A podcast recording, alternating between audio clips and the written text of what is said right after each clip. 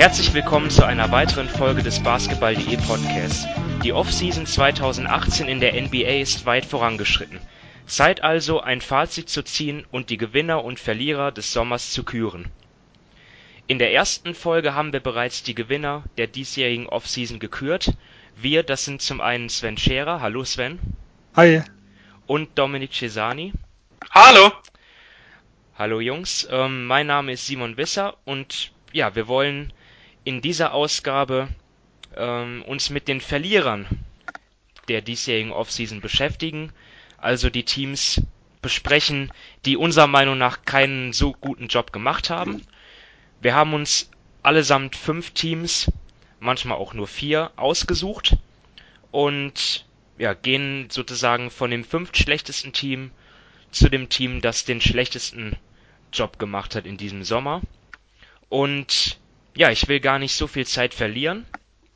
Ähm, das Prinzip ist klar und ich äh, übergebe an Sven, der uns sein fünft schlechtestes Team in diesem Sommer präsentiert. Ja, wie bereits angedeutet, bei mir sind mit drin die Indiana Pacers und zwar an fünf. Ich weiß, das ist bei euch auf äh, wenig Gegenliebe gestoßen.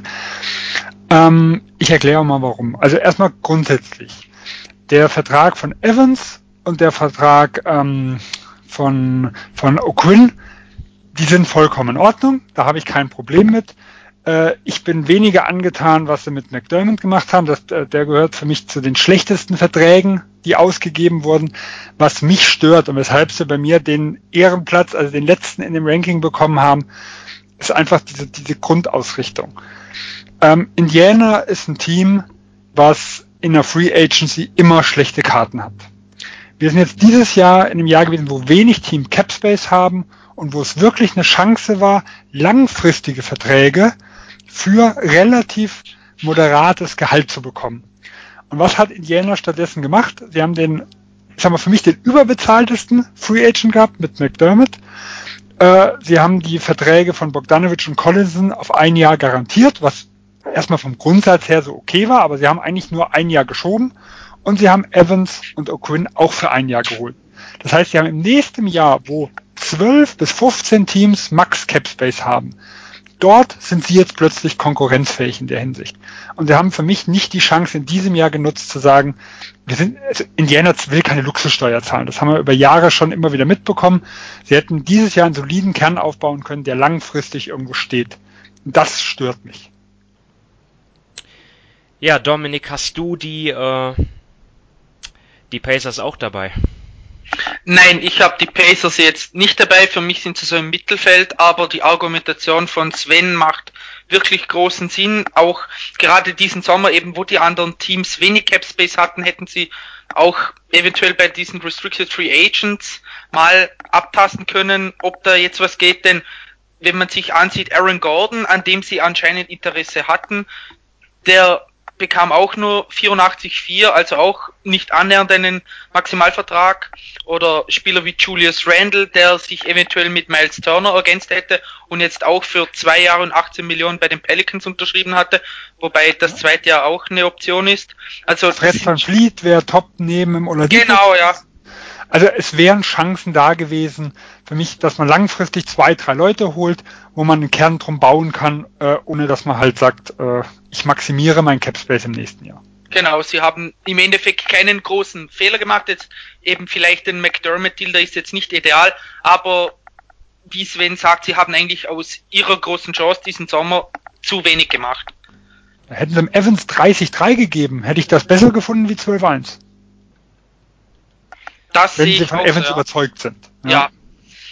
Ja, das, das sehe ich ähm, einerseits ebenso, andererseits auch nicht, weil Tariq Evans ja jetzt auch noch nicht ähm, so konstant nachgewiesen hat, dass er wirklich ähm, ja wieder auf dem richtigen Weg ist. Ich meine, er hat eine starke Saison gespielt in Memphis, aber davor bei den Pelicans ähm, auch das war ja also das hat mich natürlich nicht überzeugt. Mir, also mir reicht dort einfach noch nicht ein Jahr, dass ich ihm in, in der jetzigen NBA-Zeit einen Mehrjahresvertrag gebe. Ähm, ja, ich gebe dir vom Grundsatz her recht, aber jetzt sagen wir mal, er spielt ein zweites tolles Jahr. was ist die Konsequenz? Du musst ihn im nächsten Jahr überbezahlen. So, sagen wir, er spielt ein schlechtes Jahr, ja, dann ist es kein guter Deal mehr gewesen.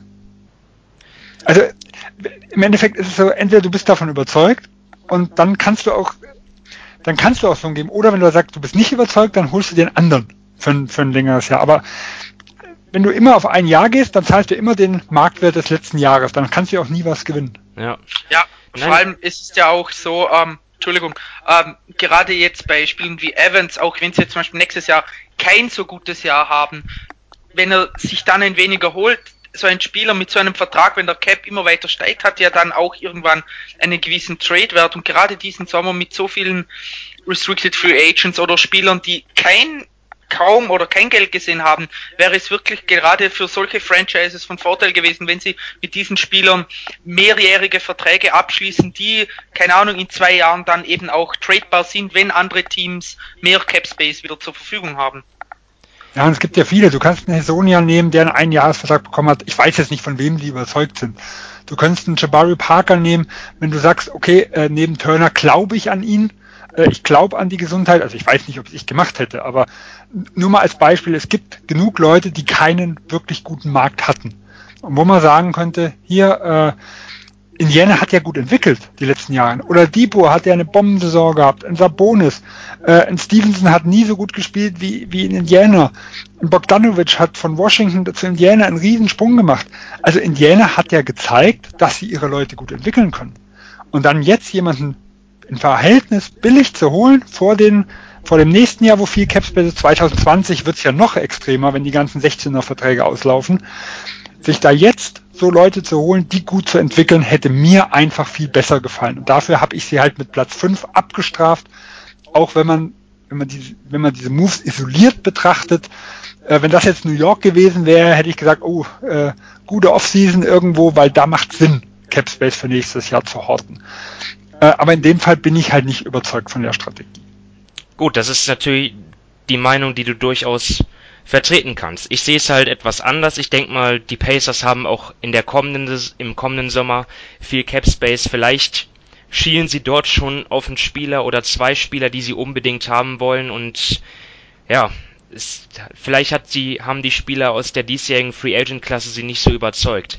Auf jeden Fall würde ich festhalten, dass ähm, ihre Abgänge freiwillig waren, also von sich aus getätigt, Lance Stevenson, L. Jefferson, Spielverluste, die ihnen nicht wehtun. Auf der anderen Seite Tariq Evans für mich ein Spieler, der sie weiterbringen wird, Doug McDermott. Auch wenn er sonst nicht so viel kann, aber den Dreier trifft er nun mal sehr gut.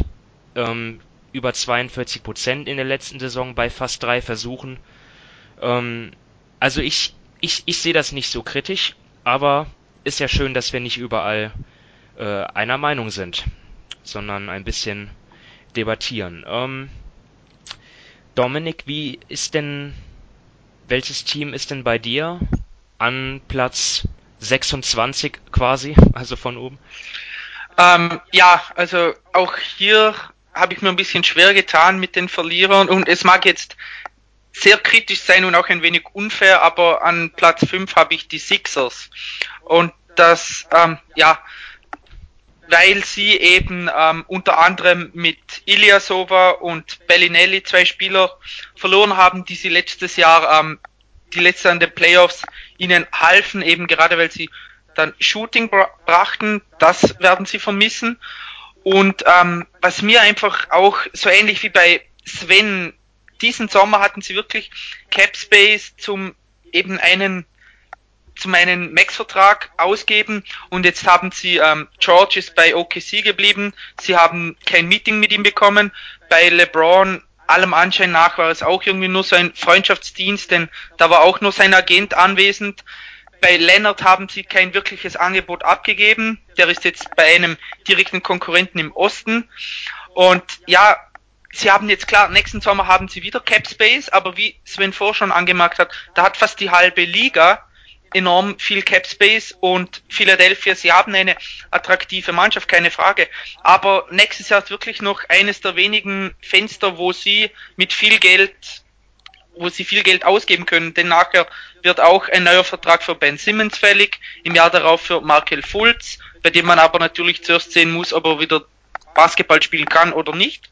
Und allem Anschein nach haben sie jetzt auch Bielica hat ja schon vor ein paar Tagen ihn abgesagt, um in Europa zu bleiben, aber der unterschreibt jetzt vielleicht bei den Kings, also man verliert einen Spieler an die Kings, das wäre jetzt auch nicht ideal. Und für mich ist eben auch, sie sind für mich auf Platz 5 nicht, weil sie irgendwie falsche Spieler verpflichtet haben, denn sie haben Reddick gehalten, sie haben Amir Johnson gehalten, das geht wirklich in Ordnung. Aber eben, weil es doch wieder so eine Art Sommer der verpassten Chancen für sie war.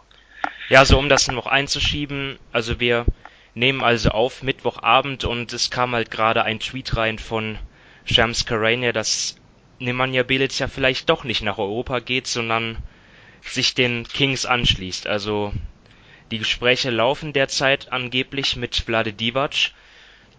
Das wäre auf jeden Fall ja ein Wahnsinnsmove. Erst den Sixers ähm, sozusagen äh, abzusagen. Ich meine, unterschrieben war ja noch nichts, aber dann ja vielleicht eine mündliche Zusage, die es vielleicht gegeben hat, dann äh, dann halt nicht einzuhalten und jetzt doch in der NBA zu bleiben. Auf jeden Fall interessant. Also bei den Kings, nicht in der NBA.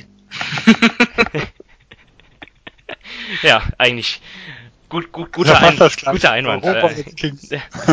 Was ich aber den Sixern noch positiv ähm, ja, was ich da noch positiv anmer anmerken würde, ist der, eben der Trade mit den Phoenix Suns, wo sie noch einen Pick erhalten haben. Ähm, beim Draft, das war eine sehr, das war sehr gut von Brad Brown, aber eben auch da ist wieder schlussendlich die Frage, sie haben derzeit keinen General Manager, da muss Brad Brown in Doppelfunktion agieren, das ist auch nicht ideal. Anscheinend haben sie auch bei Daryl Morey angefragt, was meiner Meinung nach auch irgendwie nicht schlüssig ist, denn ihr oder der Manager zuvor, Sam Hinkie, war ein Schüler von Daryl Morey, den haben sie gefeuert und jetzt ja wollen sie quasi den Lehrmeister holen. Also auch da weiß ich nicht, wie sehr das durchdacht ist. Klar, Morey ist ein überragender GM, aber wenn ich jemanden rauswerfe, der eine ähnliche Philosophie hat, ja, und ich nachher den Lehrmeister von ihm hole, dann weiß ich auch wirklich nicht, ob das so durchdacht ist oder ob sie nur auf der Suche nach großen Namen sind. Ja, ja, aber Moment, Dominik, jetzt muss ich mal sagen, das habe ich ja öfters in den letzten Tagen auch im Podcast gehört. Da bin ich komplett anderer Meinung. Und Murray hat Houston komplett anders aufgebaut wie Sam Hinkie. Klar, klar, Murray ist schon. Mr. 14 Pick, sag ich mal irgendwo. Also die waren das Team, was mehrmals in Folge hauchdünn an den Playoffs gescheitert ist. Und Murray hat auch in zig Podcasts gesagt, er ist viel zu ehrgeizig, um diesen Weg gehen zu können. Also ich glaube ihm, das wäre jetzt nicht eins zu eins. Ich glaube, wenn es hart auf hart kommt, geht er auch den Weg. Ähm, aber äh, ich sehe da keine Parallele. Und Murray hat jemand gezeigt, dass er ein Team aufbauen kann. Und ähm, mich interessiert jetzt, in, also in der Situation, wo Philadelphia ist, ist für mich die Vergangenheit erstmal absolut egal, äh, weil damals ging es darum, wie rebuildet man irgendwo und ein Murray kann ein Team aufbauen. Also deswegen sehe ich jetzt die Vergleiche, das ob ein Hinky das kann, wissen wir alle nicht. Er kam nie so weit. Ein Murray kann es. Und deswegen weiß ich nicht, also ich hätte da überhaupt kein Problem als Philadelphia, ein Murray mehr reinzuholen. Nee, ich meine ein Problem nicht, weil er ist ja ein überragender GM. Aber eben von dem her, klar, Murray hat sein Team anders aufgebaut, aber sie kommen beide von einem ähnlichen Stamm. Hinky hat von Murray gelernt dass Murray das super macht, keine Frage. Aber ja, für mich sieht das einfach ein bisschen merkwürdig aus. Wenn jetzt Murray zugesagt hätte, dann würde jeder Philadelphia zu Recht applaudieren. Aber so, ja, gut. Okay, lasst uns doch mal noch mal kurz zum Kader zurückkommen. Ich meine, wie wir ja wissen, bei den großen Fischen auf dem Free Agency Markt ähm, sind die Sixers leer ausgegangen. Ähm, sie haben dafür Reddick und Johnson verlängert, was ihnen allerdings keine Flexibilität nimmt für 2019, wo sie dann noch mal einen ähm, Anlauf nehmen können. Jetzt haben sie halt auch Bellinelli und Ilyasova verloren, mit denen sie ja diesen beeindruckenden Run gestartet haben ähm, am Ende der Regular Season und diesen eigentlich nur durch Wilson Chandler ersetzt, der per Trade kam. Ist das für dich ein Grund, Sven, äh, die Sixers auch als Verlierer einzustufen? Also ich habe sie nicht mit drin. Ich finde die Sixers sehr, sehr schwer äh, einzuschätzen. Also ganz klar, man ist mit der Erwartung reingegangen, dieses und auch nächstes Jahr muss ein großer Fisch her. Jetzt ist die Problematik, auf der wirklichen Free Agency hatten wir LeBron James und Paul George. So, wenn die zwei halt nicht kommen wollen, was will man machen? Lennart kann ich nicht einschätzen. Ich weiß nicht, haben sie kein gescheites Angebot abgegeben? Oder äh, war einfach San Antonio nicht dran interessiert? Also gerade die Thematik Fulz als Beispiel. Wir wissen ja überhaupt nicht, wie San Antonio in Fulz äh, als Asset überhaupt bewertet. Ja, also ich hätte definitiv versucht, an den Lennart zu kommen, weil Philadelphia stand ja auf seiner auf seiner erweiterten Liste. Es gab ja auch mehrere Wochen äh, vor dem ach, vor den Playoffs oder vom Saisonende oder was war, hat ESPN mal eine Umfrage, also im Umfeld von von äh, Leonard gestartet und da waren Los Angeles, New York und Philadelphia, die drei Städte, die ihn interessierten. Also ich hätte das Risiko eingegangen, ich hätte auch einen Fulz getradet, weil ein Fulz ist ja auch ein Risiko. Also wir wissen ja auch noch nicht, was er wird. Wenn diese Option möglich gewesen wäre, dann sind sie für mich ein klarer Verlierer. Wenn diese drei Optionen einfach nicht da waren, dann finde ich, haben sie ähm, mit Wilson Chandler eigentlich eine gute Notlösung gefunden, weil für den haben sie noch Zweitrunden-Picks, glaube ich, bekommen und äh, der kann beide Forward-Positionen spielen. Der passt eigentlich gut ins System äh, der 76ers und mit dem Pick, äh, den ja Dominik auch schon angesprochen hat, den ich gerade als Trade Value äh, in Philadelphia-Situation eigentlich hervorragend finde, ähm, ist es für mich okay gelaufen. Aber ich kann es halt einfach ganz schwer einschätzen. Ja, also ich habe die Sixers auch nicht dabei, muss ich sagen. Ähm, ich sehe sie mehr so im Mittelfeld und gebe ihnen noch eine Chance dann 2019. Dort muss dann allerdings wirklich auch dann ein großer Wurf gelingen, denn ansonsten ja, haben sie, hätten sie dann das verpasst, was äh, die Boston Celtics in den letzten beiden Jahren geschafft haben, nämlich erst Al Horford zu verpflichten und dann ähm, auch Gordon Hayward und dann Kyrie Irving anschließend per Trade.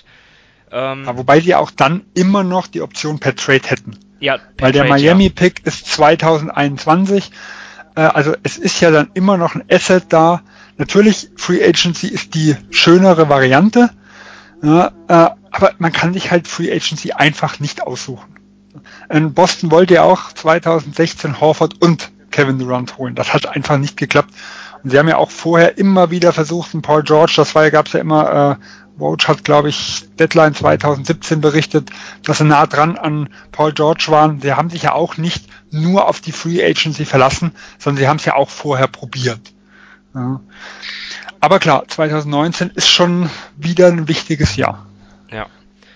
Ähm, bei mir ist es so, ich habe eigentlich gar nicht wirklich fünf klare Verlierer gefunden. Ich hätte jetzt dort die Kings gesehen. Ähm, Im Gegensatz zu euch stufe ich auch, auch den Draft noch etwas höher ein und dort war ich eigentlich ja nicht begeistert, dass sie sich dort für Marvin Bagley entschieden haben, im Gegensatz zu Luka Doncic. Ähm, zudem sind sie bei den bei den äh, Restricted Free Agents leer ausgegangen, zumindest bei Zach Levine. Gut, jetzt kann man natürlich sagen, bei dem Angebot vielleicht ganz gut, dass die Bulls das gematcht Gott haben. Dank. ähm, aber jetzt gibt es ja auch neue Gerüchte, dass sie zum Beispiel ähm, für Rodney Hood einen Offersheet unterbreiten wollen. Äh, das, ja, das bereitet mir dann auch schon ein bisschen Bauchschmerzen, wenn ich jetzt mal pro Kings das aus der Kings Brille sehe. Ähm, ja, ich ich sehe einfach immer noch nicht den den Plan dort. Wie seht ihr das? Ähm, Dominik, vielleicht zuerst. Ja, gut, ähm, ja, der Plan ist für mich jetzt nicht wirklich ersichtlich. Sie haben unzählige Bigs. Ähm, Vlade Divac hat ja auch schon irgendwann mal gesagt, dass er sich vorstellen könnte, dass Bagley auf der 3, also quasi als Flügel aufläuft. Das sehe ich irgendwie überhaupt nicht. Und ja, also was sie wirklich vorhaben, keine Ahnung. Mir hat auch die Argumentation gar nicht gefallen, weil er gesagt hat, dass sie ähm, eben Doncic nie oder dass man Doncic nicht gedra gedraftet hat, wenn man Fox nicht den Ball aus den Händen nehmen will und dann legt man Zach Levine so ein Angebot vor. Das sind Sachen, die ergeben für mich keinen wirklichen Sinn und darum tue ich mir bei den bei den Kings schwer, denn von den einzelnen Spielern her, ich finde einige Spieler, die sie haben, ziemlich interessant ist. Fox hat jetzt keine einfache Rookie-Saison, keine Frage, aber auch da muss man noch nicht aufgeben. Bei Bagley war ich ein wenig höher als viele andere. Ähm, dann haben sie noch, ja, Collie Stein, Childs, der jetzt auch besser wird nach seiner Verletzung. Labissière, der ein bisschen was kann. Also ich bin jetzt da nicht so negativ von den einzelnen Spielern her, aber die gesamte Kaderzusammensetzung gibt für mich wirklich wenig Sinn und sie sollten am besten den Bulls danken, dass sie das Angebot für Lawin sofort gematcht haben. Ähm, also du hast sie allerdings nicht unter den Top 5, ähm, Nein. also unter den, den, den Worst 5, muss ich sagen. Nee, ähm, also, also wenn sie Lawin für das Geld geholt hätten, dann sicherlich, aber ich habe sie jetzt nicht dabei. Sven auch nicht? Nee, ich auch nicht. Also mir geht's genauso. Äh, eigentlich haben die Kings ja in dem Sommer noch nichts gemacht. Äh, wie gesagt, dadurch, dass halt Lawin gematcht wurde, dass die Kings nicht machen, ist eigentlich schon fast ein Erfolg. Äh, und sie haben 20, sind glaube ich das einzige Team noch, das zweistelligen Millionen Cap-Bereich hat, müssen so knapp über 20 sein.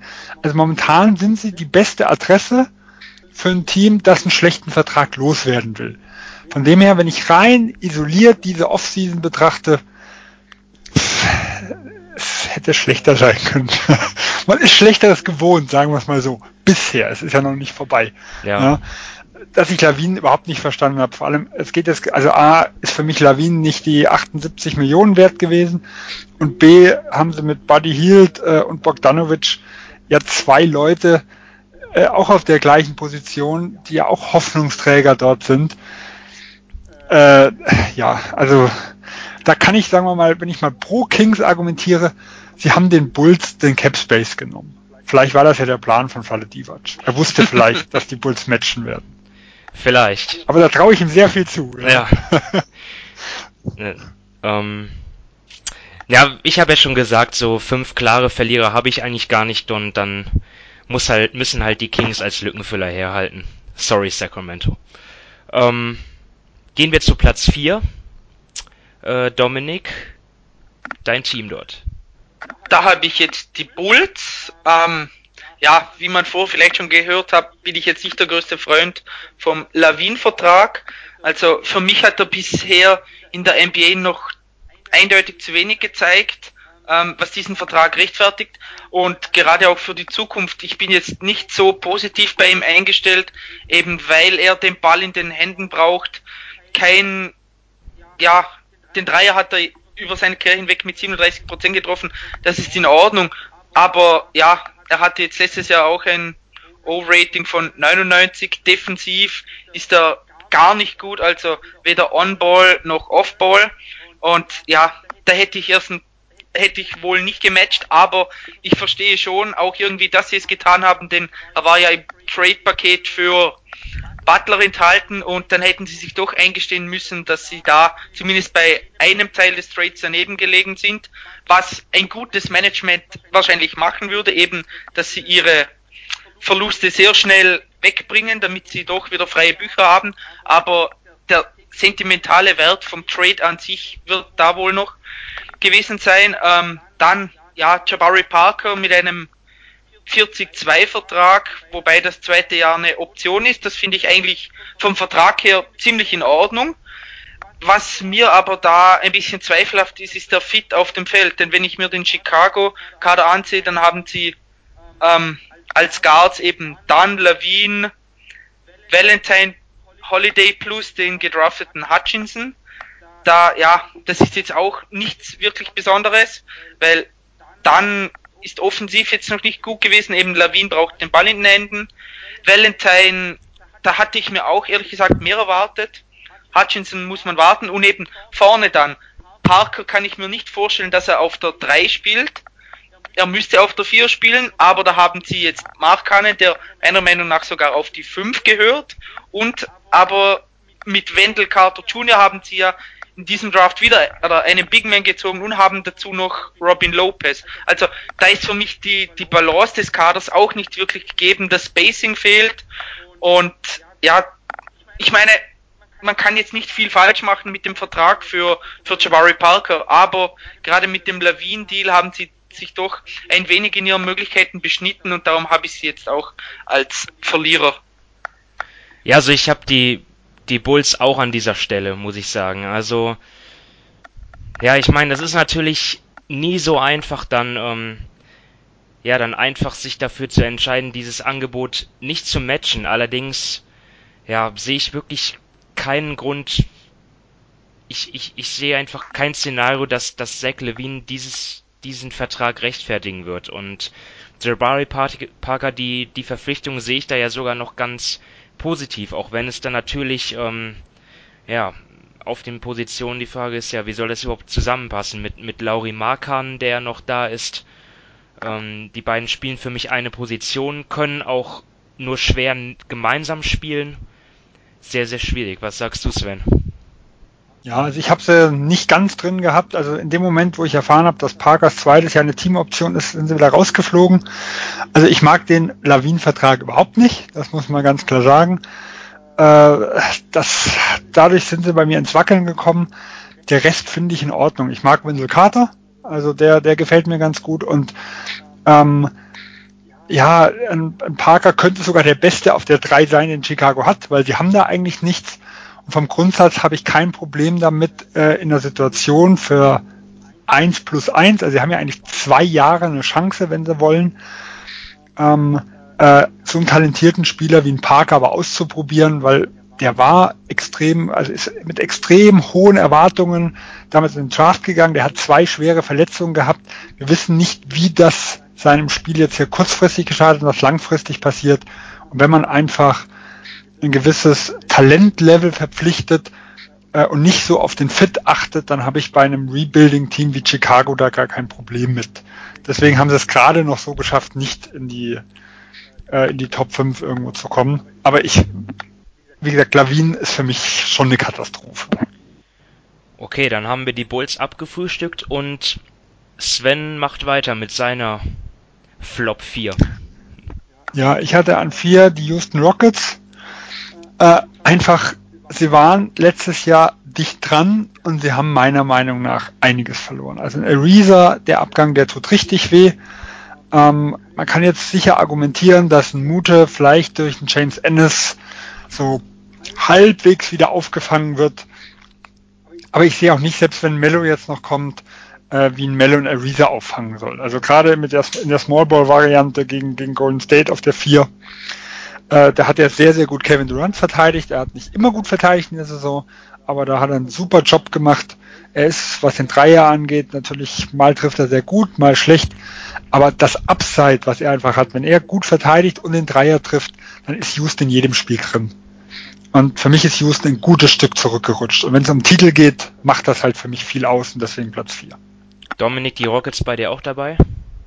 Ja, auf Platz drei Und wie Sven schon gesagt hat, man hatte an die Rockets einfach ganz andere Erwartungen. Jeder ging davon aus, dass, ja, Paul wird seinen Vertrag bekommen und dann wird man mit Capella verlängern und eben Leute wie Ariza und ein paar Mute wird man halten. Nimmt man mit diesem Kader, wenn jetzt, wenn sie LeBron nicht bekommen, dann weiter mit Golden State konkurrieren können.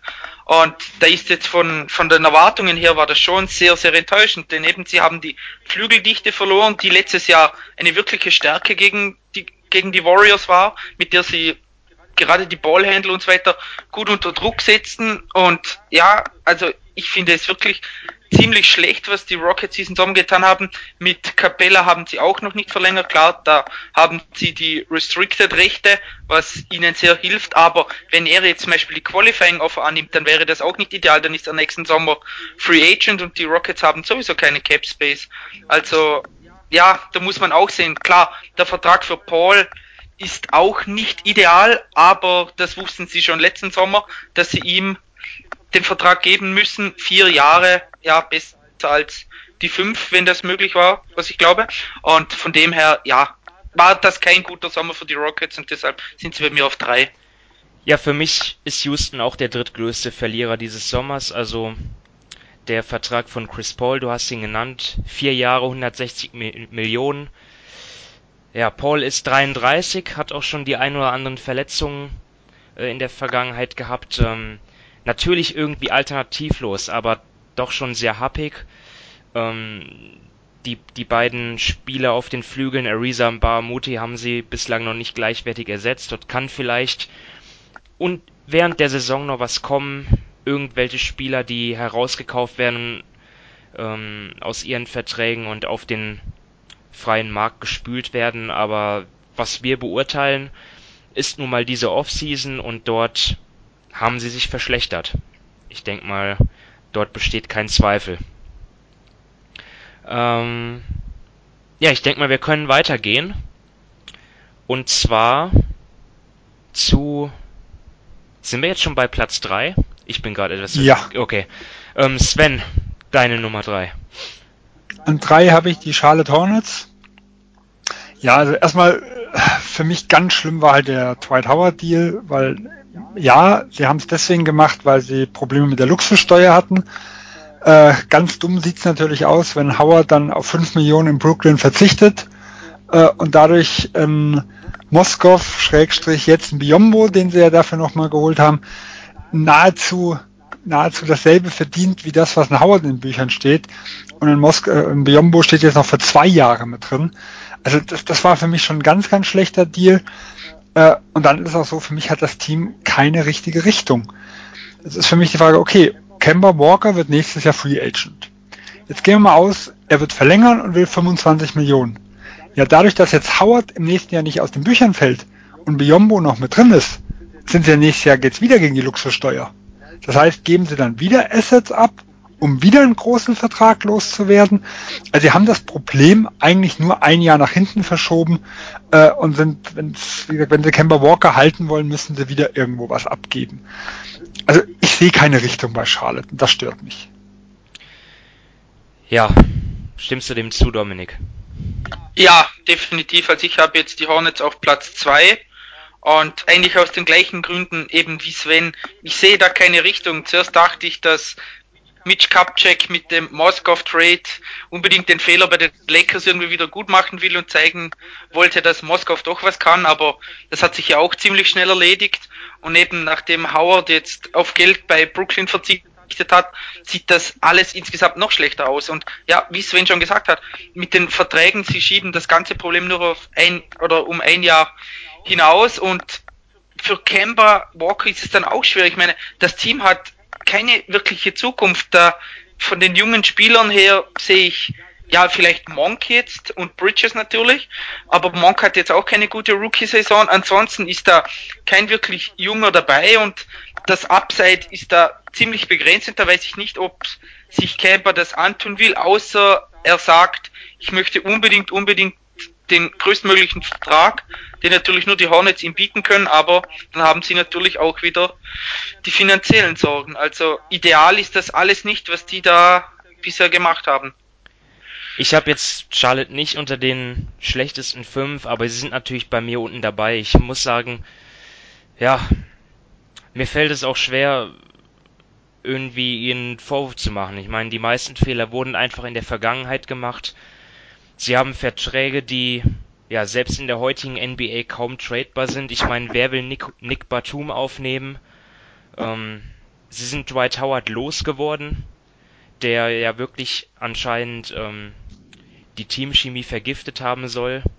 Und ja, vielleicht macht es das ja sogar etwas besser. Ähm, ja, mir, ich, ich hab, ich muss dort vielleicht den Hornets noch zugutehalten, einfach allein das, was hätten sie machen sollen. Also mir fällt wirklich nichts ein. Einfach die Situation. Howard behalten und das, was die Netz gemacht haben. Die Situation haben, ist für mich einfach ganz, ganz trostlos dort. Aber es reicht nicht für eines der letzten fünf, einen der letzten fünf Plätze. Äh, Dominik, deine Nummer drei? Die, meine Nummer drei waren die Rockets. Die Rockets, okay. Meine Nummer drei waren auch die Rockets. Das heißt, wir gehen weiter. Dominik. Platz zwei. Eben, die Nummer zwei waren bei mir jetzt auch die Hornets, wie von Sven schon ja, stimmt, gesagt. Stimmt, sorry, sorry, sorry. Kein ja, Problem. Ähm, dann lasse ich wieder Sven anfangen. Ja, also ich habe San Antonio an zwei. Ähm, sie haben jetzt die Situation, die war schwer, sie haben sie sicher nicht katastrophal gelöst, aber sie haben natürlich mit Lennart äh, den zukünftigen Star irgendwo, also der, der für die Nachdanken-Ära bestimmt war, ähm, verloren. Und der Contender San Antonio ist tot. Und von dem her, das hätte man, glaube ich, vor einem Jahr noch nicht gedacht. Da war noch MVP, äh, Top-Anwärter bei vielen von dem her muss man ganz klar sagen, sie gehören zu den Verlierern. Bei mir Nummer zwei. Bei mir sind sie auch auf Platz zwei. Ähm, allein, allein dadurch, dass halt jetzt diese Ära beendet ist, Tony Parker weg, ähm, Kawhi Leonard natürlich weg.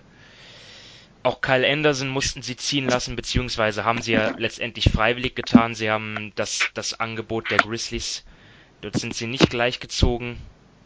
Ähm, ja, es geht langsam bergab für die Spurs. Dort neigt sich wirklich eine ja, mehr als zwei Jahrzehntige Erfolgsgeschichte dem Ende zu. Dominik, was sagst du zu den Spurs?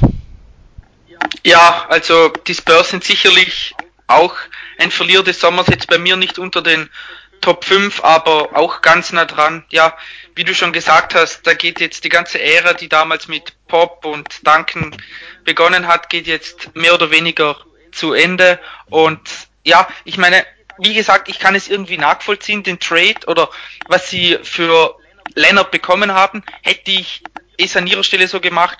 Nein, aber ich kann es mit den letzten paar Jahren von Popovic und einer, ja, das, damit man relevant bleibt, kann ich es nachvollziehen, aber aus der ganzen Situation, was jetzt über das letzte Jahr mit Leonard war, stehen sie natürlich ziemlich schlecht da. Ja, und wenn ich das richtig sehe, fehlt nur noch Platz 1. Ich sollte mir das echt mal vornehmen fürs nächste Mal, mir das zu notieren, aber ich lieg richtig, oder? Ja. Genau. Und dort haben wir alle die... Herrscht wahrscheinlich Ein Einigkeit. Haben, haben wir alle die Cavs, oder? Ja, genau. Ja. Und das liegt an LeBron James natürlich, der zu den Lakers abgewandert ist. Ähm, ja, zudem auch noch äh, Jose Calderon weg und Jeff Green. Äh, was allerdings jetzt, das war der Hauptgrund. Das, das war der Hauptgrund, was. Nein, jetzt im, im Ernst natürlich ähm, nur sehr belanglos im Vergleich dazu. Äh, Channing Fry kommt zurück. Ich weiß nicht, ob er nicht mitbekommen hat, dass LeBron mittlerweile in LA ist. Ähm, in der Draft kam Colin Sexton. Ähm, ja, ich glaube, da steht jetzt ein ganz, ganz bitterer und langer Rebuild vor, bevor, oder, Sven? Ja, für mich ist halt auch die Frage, äh, was passiert jetzt mit dem Kevin Love in der Hinsicht? Also alles, was man hört, wollen sie um die Playoffs spielen und wollen sie ihn behalten. Ähm, deswegen, das nehme ich momentan jetzt mal als gegeben hin, was im Hintergrund passiert, ob jetzt einfach die Angebote nicht stimmen, ob sie ihn erstmal nochmal zur Schau stellen wollen. Äh, aber wenn sie jetzt Kevin Love noch ein Jahr behalten wollen und dann kann er aussteigen oder er spielt schlecht und bleibt drin, also das wäre für mich auch keine gute Taktik. Jetzt, wo LeBron geht, müsste eigentlich die, das Kapitel Love auch beendet sein ähm, und es müsste in einen kompletten Rebuild gehen. Und das sehe ich halt auch noch nicht. Also sie werden zwar schlecht sein, äh, aber sie, sie haben noch nicht das rausgeholt aus dem, was sie vielleicht noch, aus dem einzigen Asset, was sie vielleicht noch haben von den älteren Spielern, was ich jetzt dann erwartet hätte. Okay, dann würde ich sagen, Dominik, dein Schlusswort zu den Cavs.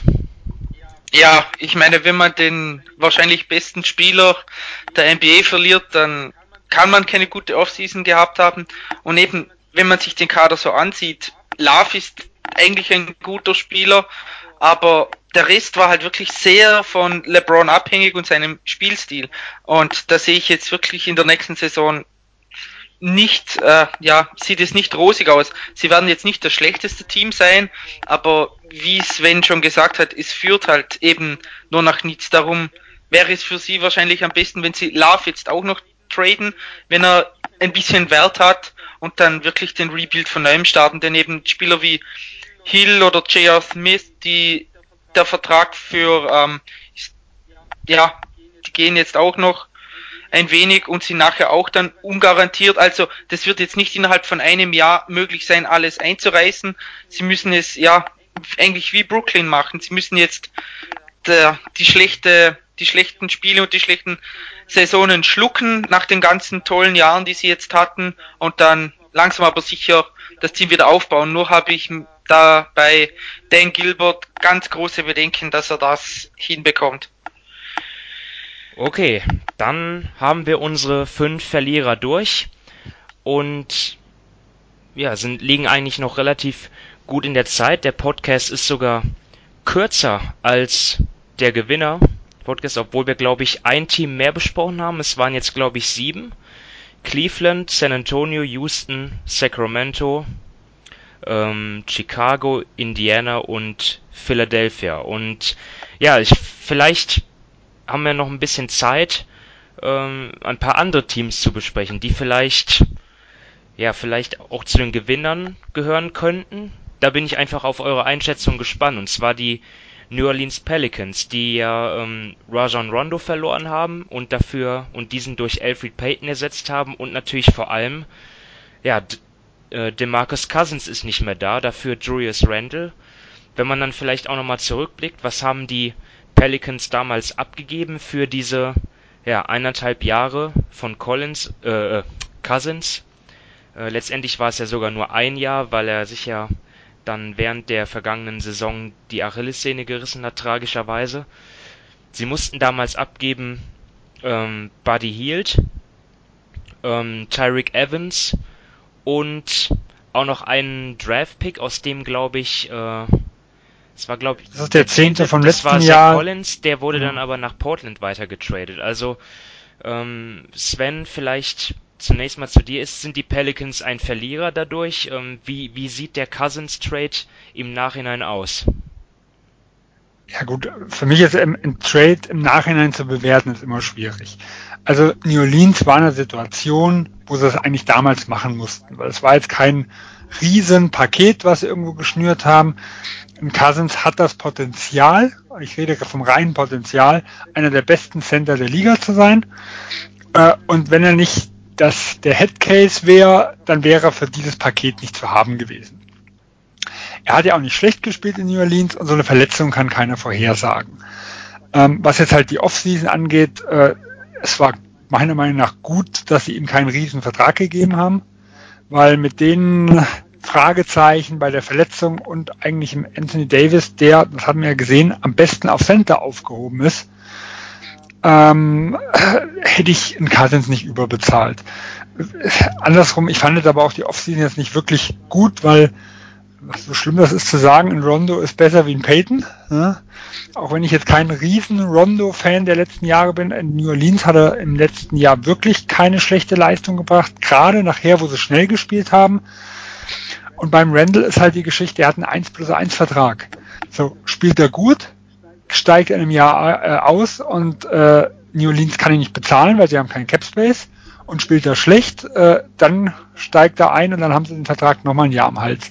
Also es ist ganz nett als Übergangslösung, aber es ist jetzt auch kein toller, toller Vertrag, weil man halt einfach langfristig kein Upside hat. Deswegen für mich gehören sie eher so ins untere Mittelfeld. Ich habe übrigens was übersehen. Charlotte haben wir natürlich auch besprochen.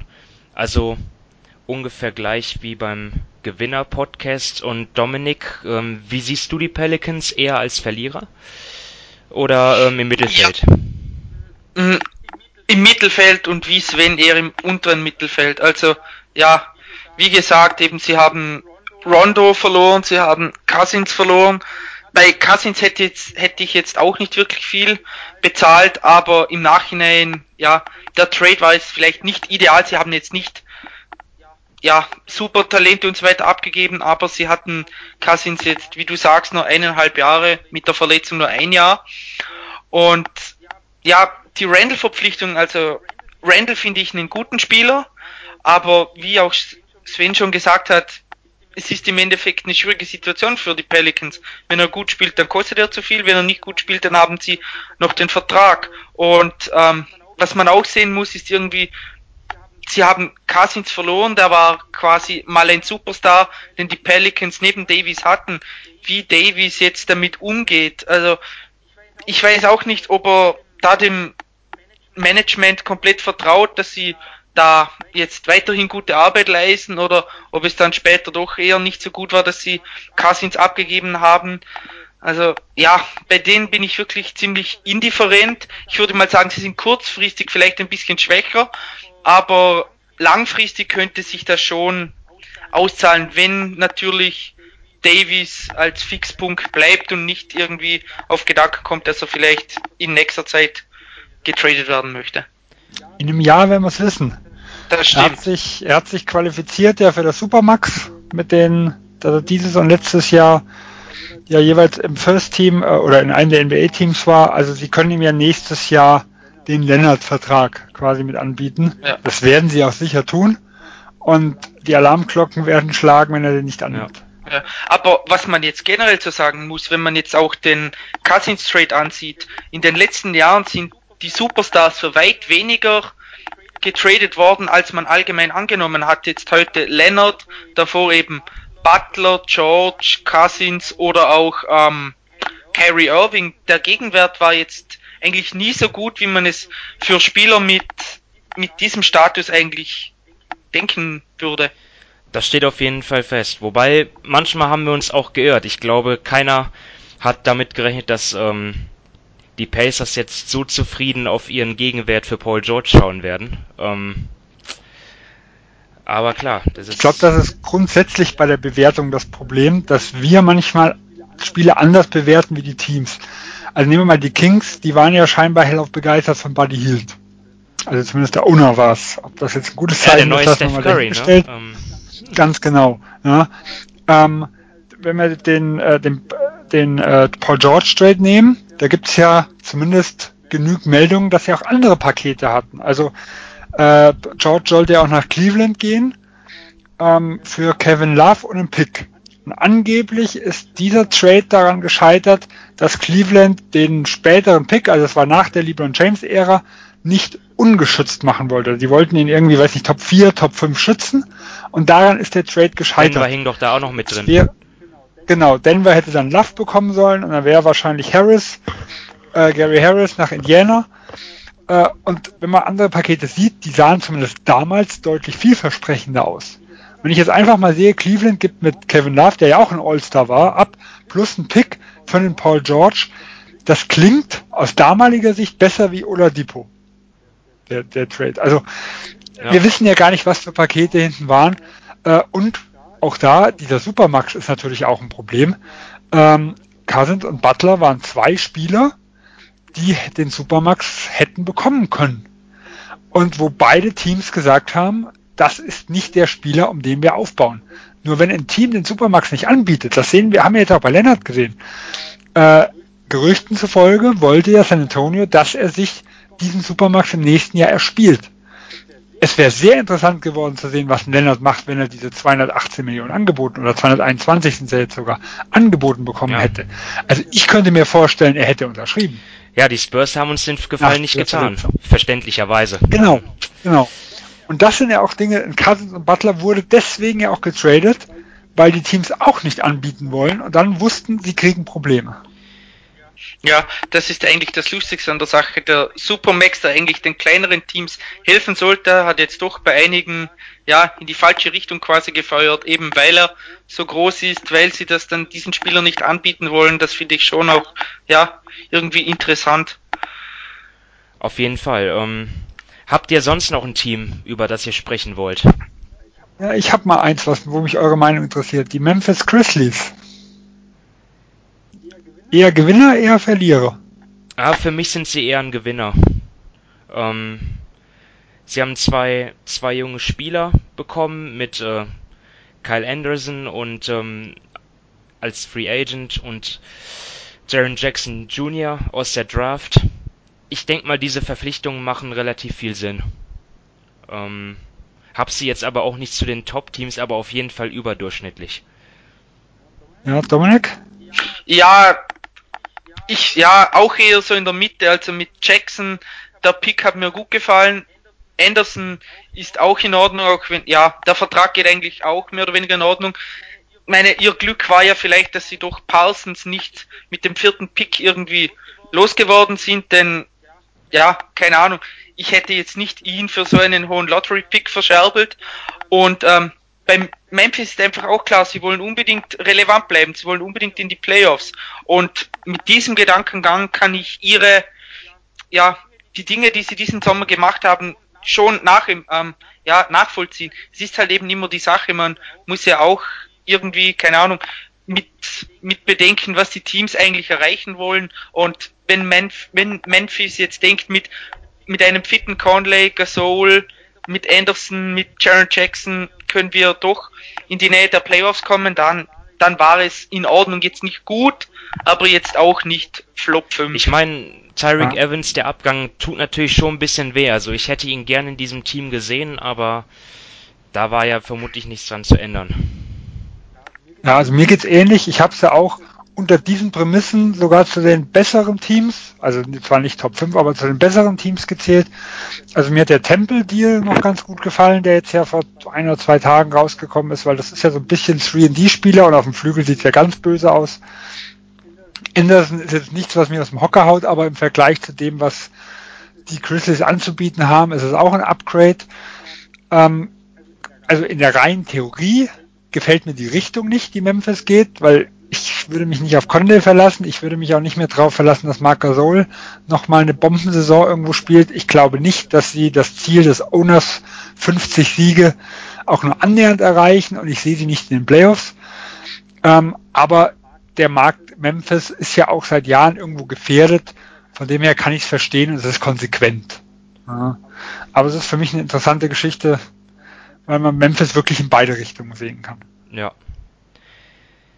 ja, dann hatten wir also sozusagen die Memphis Grizzlies zum Schluss. Ähm, passen nicht ganz in diesen Podcast, aber man kann es ja auch in beide Richtungen sehen. Wie gesagt, ähm, ein Deal von ähm, Conley oder Gasol würde ich jetzt auch während der Saison, je nachdem wie die Saison verläuft, nicht ausschließen, oder, Dominik? Ja, definitiv. Vor allem bei Gasol der, denke ich, der Vertrag hat noch mehr Wert. Wenn, wenn beim Conley, wenn der sich nochmal verletzt, dann wird's richtig kritisch. Und ich glaube, er hat bis 21 Vertrag und Gasol ist ja bis 19 und dann nochmal eine Teamoption. Das könnte ich mir auch vorstellen. Aber viel zurückbekommen werden sie nicht. Naja, lassen wir uns mal überraschen. Ich sehe auf jeden Fall die Grizzlies wieder im Rennen um die Playoffs. Ja, dann würde ich einfach mal sagen, vielen Dank an euch beide für eure Expertise und auch vielen Dank an die Zuhörer da draußen. Ich hoffe, es hat Spaß gemacht und war recht unterhaltsam und ja, lassen wir uns überraschen, was in dieser Free Agency noch passieren wird. Da sind ja noch einige Spieler äh, auf dem Markt, wie Marcus Smart oder Clint Capella, demnächst vielleicht auch Carmelo Anthony. Lassen wir uns überraschen, was noch passieren wird. Also würde ich sagen, vielen Dank fürs Zuhören und bis dann. Ciao. Ciao. Ciao.